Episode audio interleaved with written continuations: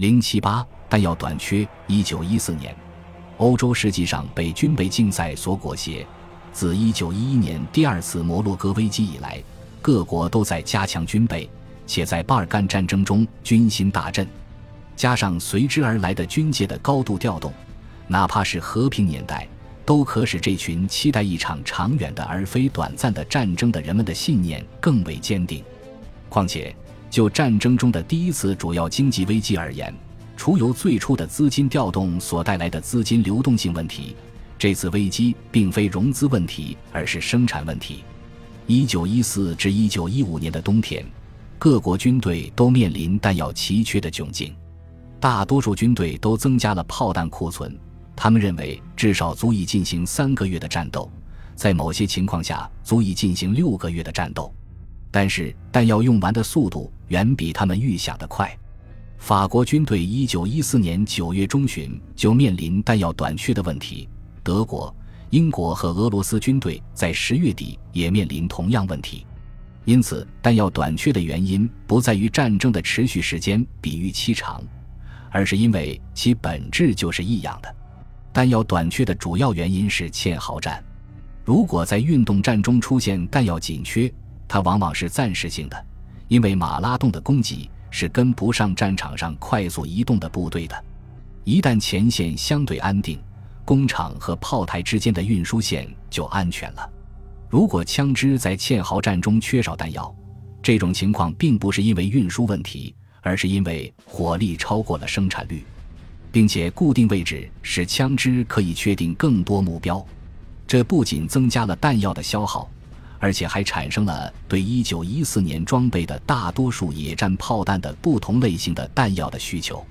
炮弹在向前发射时会在空气中四散成碎片，它是对付在空地上分散行进的步兵时首选的军需品。但是高爆弹药更适合攻击战壕的士兵。许多人急于将1914年战败归咎于缺乏高爆弹药，这样做只会鼓励他们一味地抱怨弹药短缺的情况。而非去寻求战术策略的解决方案，转而支持经济和工业解决方案。经由和平时期到战争时期的转变，战时弹药需求和生产优先性急剧上升。一九一四至一九一五年，各国均追求能增加弹药产量的方法，这是工业重新定位的一个重大外部表现。比起落后的农业国家，更多的发达国家能够更好地应对这一转变。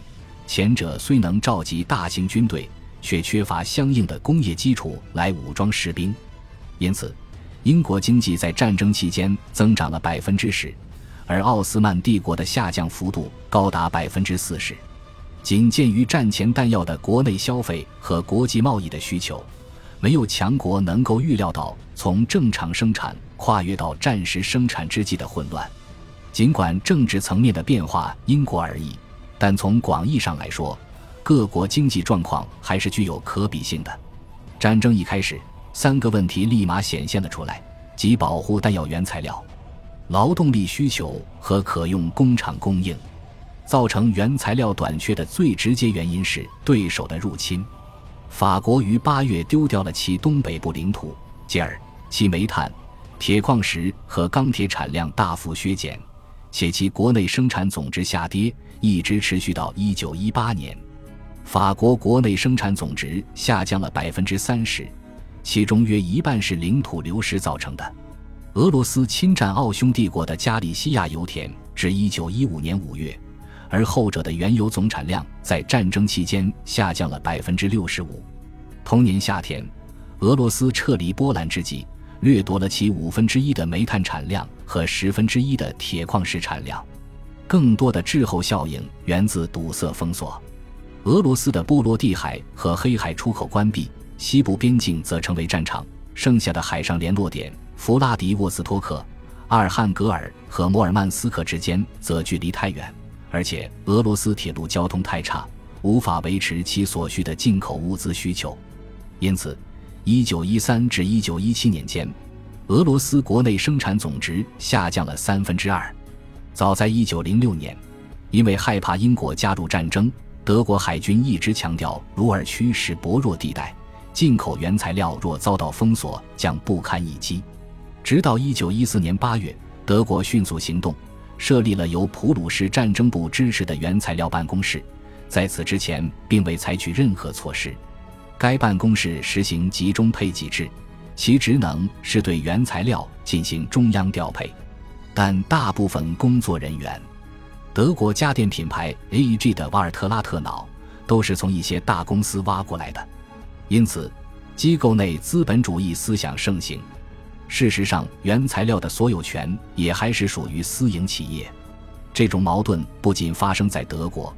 所有工业较为发达且依赖商人服务战争经济的交战国都是如此，而俄国的问题更多在于工业化本身，并非战时生产的转变。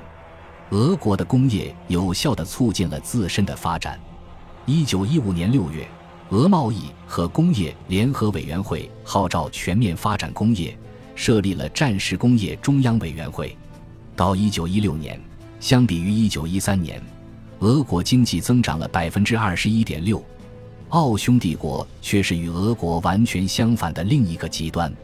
与其交战国皆不相同，奥匈帝国在战争开始前就做足了极权主义制度的立法工作。一九一二年紧急战争法允许国家接管与战争相关的经营活动，并要求其员工遵守军事法。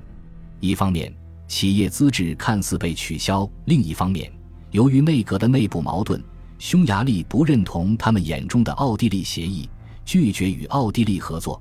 国家的主管部门也四分五裂开来。尽管如此，到一九一六年，关键生产指数还是比一九一三年要高。一九一七年又再次下跌，一九一八年彻底崩溃。直到一九一七年，英国的海上运输一直非常强大。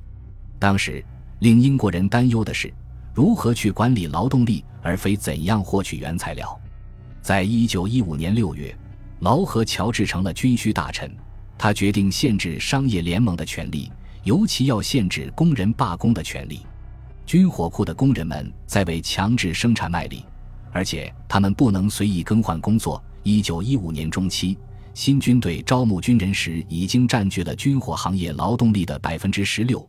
以及化工和炸药行业劳动力的百分之二十三点八，维克斯发起了一项授予工人勋章政策，这样他们就不再背负这样的污名：没有制服就代表缺乏爱国主义情怀。